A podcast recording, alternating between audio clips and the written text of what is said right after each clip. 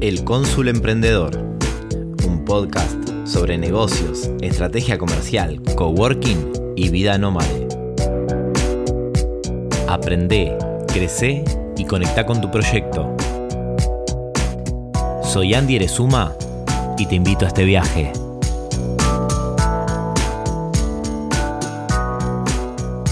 Bienvenido, bienvenida a este nuevo episodio del Cónsul Emprendedor. ¿Cómo estás? ¿Cómo arrancaste el día hoy? Bueno, acá te saluda Andy Erezuma en un nuevo episodio y hoy ya con un tema un poco más picante, ¿no? Un poco más que si estás escuchando esto es porque por ahí o tuviste una experiencia de fracaso con algún negocio que quisiste hacer, o por ahí no lograste terminar un proyecto porque no sabías por dónde continuar, o por ahí estás planteándote crear un proyecto y mm, por ahí escuchar una opinión más o una experiencia más de otra persona puede llegar a servirte para que evites ciertos pasos o para que no hagas determinados pasos en un orden incorrecto para que tu negocio no fracase. Entonces, hoy quiero compartirte desde el lado de lo que yo por ahí no descuidaría, lo vería como algo así, ¿no? ¿Por qué fracasan los negocios? Es porque hay, hay cosas que hacen que no estarían funcionando, ¿no? Entonces vamos a irnos a la raíz de todo, de todo, de todo, de todo esto es, sos vos queriendo tener un proyecto que funcione. Vos, vos y unas personas más, vos trabajando para alguien, pero siempre es un equipo de personas que llevan adelante los negocios o el negocio y ese negocio no funciona seguramente por algunas incompetencias o no habilidades que no cuentan en ese negocio para poder hacerlo crecer, hacerlo eh, ganar dinero y que sea realmente rentable. Entonces, para, realmente empezar desde la raíz, ¿no? Y empezar a entender por qué el fruto, ¿no? El árbol que está arriba, que sería el negocio, estaría dando sus frutos, ¿no? La raíz es esa. Si nosotros somos los líderes de nuestros negocios, la pregunta por ahí que me haría es, ¿por qué mi negocio no está funcionando? Entonces, cuando te preguntas quién está liderando mi negocio, terminas en la cuenta de que sos vos mismo o vos misma. Y en esa cuenta vos decís, bueno, ahora qué puedo hacer? ¿Qué puedo hacer para no fracasar en un negocio? ¿O eh, por qué fracasa mi negocio? ¿Por qué siento que está fracasando o que no está creciendo? ¿no?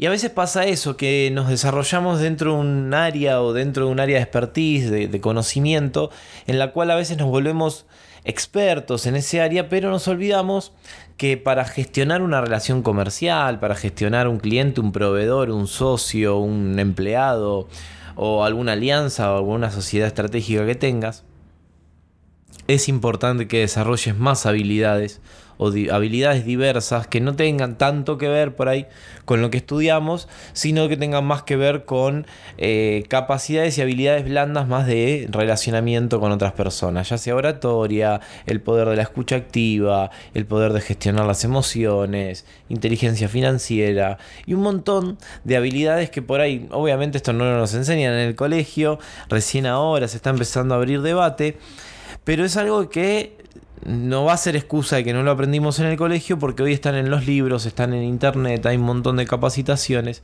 y hay un montón de actividades donde ya la información se democratizó para casi absolutamente todas las personas en el mundo y va a estar en nosotros mismos ser lo suficientemente estratégicos para que eso funcione, para que ese negocio funcione. Entonces, la primera la razón por la cual los negocios fracasan claramente es el liderazgo aplicado en el negocio por sus líderes.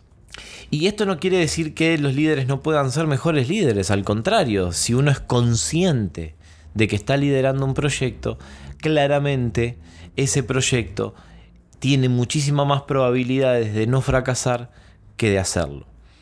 Y acá es lo que yo te invito, ¿no? A que, a que te capacites, a que estudies, a que tengas nuevas experiencias, que salgas a veces de esa zona de confort de lo que ya conozco y que salgas de la zona de lo tradicional también, ¿no? A veces nos pasa eso que cuesta un poco como, bueno, ¿cómo me diferencio de la competencia? Y creo que la mejor forma es liderándote mejor a vos mismo o a vos misma y de esa manera vas a empezar a, a darte el valor que realmente tenés, pero que a veces uno mismo es el que se imposibilita para que ese negocio crezca.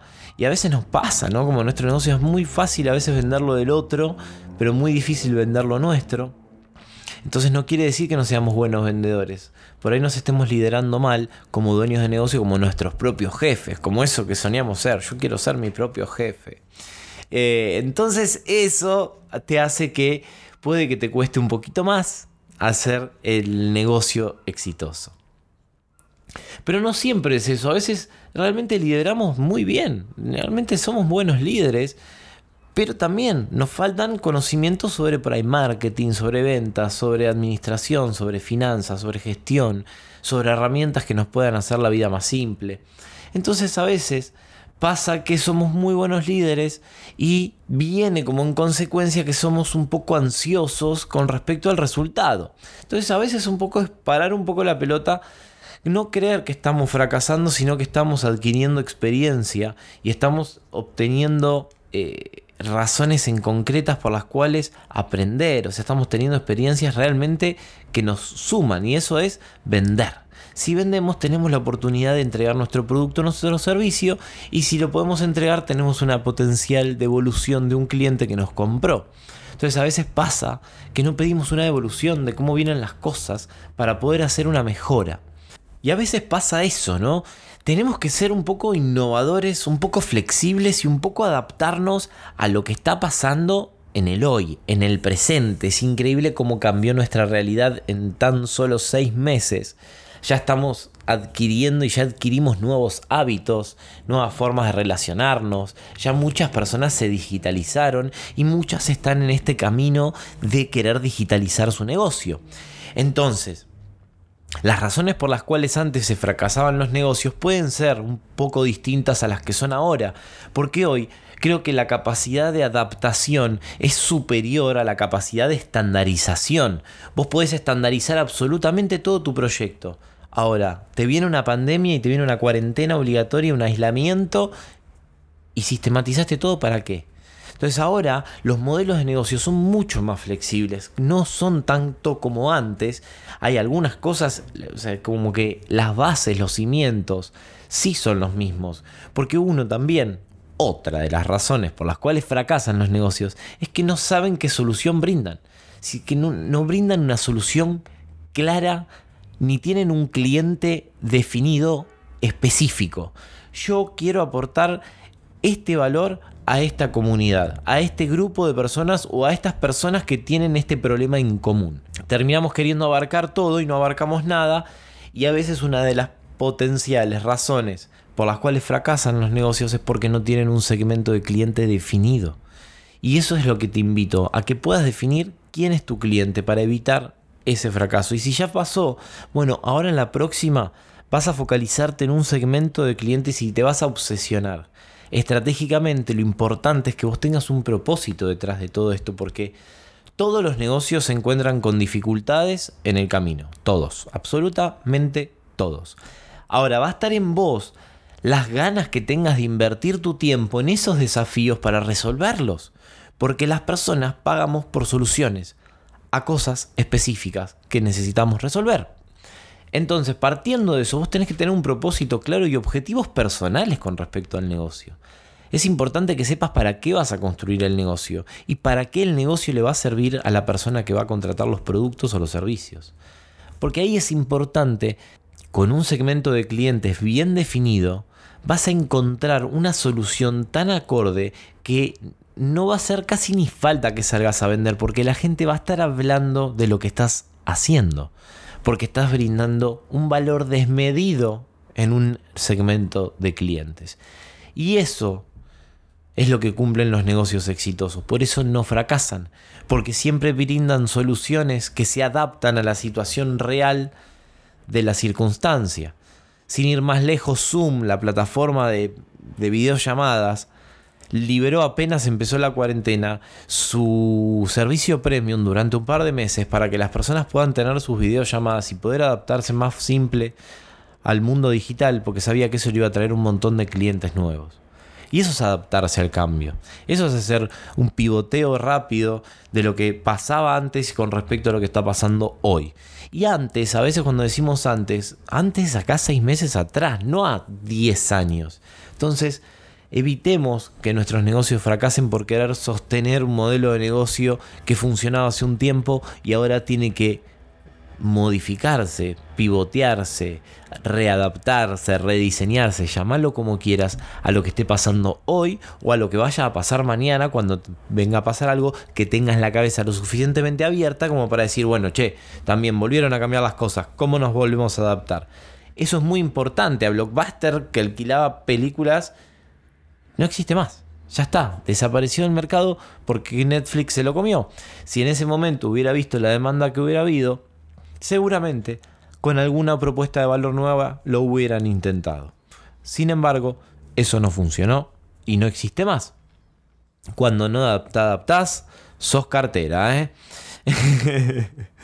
y otra, y creo que es muy importante también esta, no porque haya quedado última, sino que seas consciente de tus propias limitaciones y que ante esas limitaciones puedas realmente trabajar sobre una decisión muy importante que podría ser, ¿tengo ganas de trabajar sobre estas limitaciones que tengo o tengo ganas de potenciar las que me resultan más fáciles?